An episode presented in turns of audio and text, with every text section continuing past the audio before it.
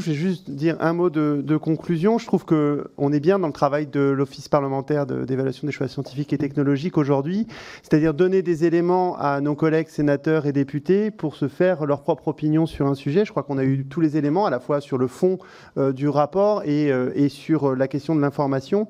Moi, je retiens euh, deux choses là-dessus. D'abord, sur la première partie, je retiens quand même qu'il serait intéressant que d'abord le rapport est, bien. Je, commence par ça. Je pense qu'il est utile, qu'on est, je l'ai entendu dans une phase de progression sur ces questions-là en termes d'information, et que le, les points euh, critiques qu'on a eus et que j'ai entendu des uns et des autres, c'est surtout sur les angles morts du rapport, euh, pas forcément de ce rapport-là, mais peut-être il nous manque des documents peut-être plus synthétiques sur lesquels on aurait euh, l'ensemble des éléments. C'est les angles morts que les uns et les autres on a, on mentionnés. Bon.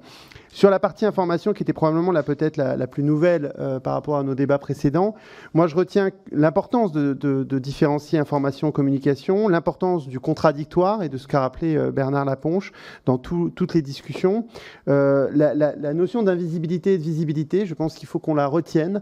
Je, pense que c'est un souci de notre société, vous l'avez dit, mais je pense que c'est propre à la société française de cette désindustrialisée, désindustrialisée et de, ne pas regarder l'énergie et l'industrie, en fait. C'est-à-dire qu'on vit avec des, appareils de téléphone, etc., avec de la science, de la technologie, euh, et en fait, on fait comme si euh, elle n'existait pas. Moi, je me souviens de débats euh, à l'INRA sur la question de, l'impact de nos recherches et sur le fait que les scientifiques ne montraient pas assez l'impact de leurs recherches. Je dis, écoutez, franchement, il suffit de regarder l'agriculture aujourd'hui, il suffit de regarder les télécommunications aujourd'hui. On voit bien que les recherches d'il y a 50 ans, 30 ans ou 40 ans passés ont bien eu un impact.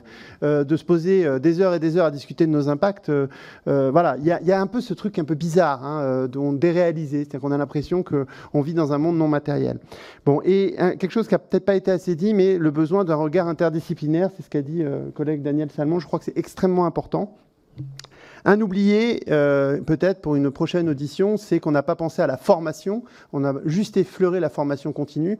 Euh, moi, je suis un, un, fervent défenseur à la fois euh, de, euh, des universités publiques euh, et de la formation de qualité euh, dans nos universités publiques. On en a vraiment besoin, mais aussi un fervent défenseur du service public, vous l'avez compris, et notamment du commissariat à l'énergie atomique qui est, qui est, extrêmement, et aux énergies alternatives maintenant.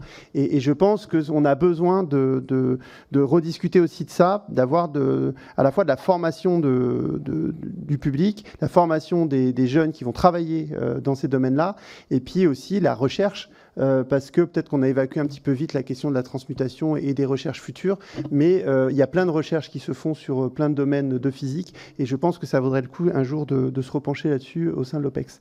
Je vous remercie à toutes et tous, en tout cas, et désolé d'avoir eu une petite interruption à nos débats. Merci.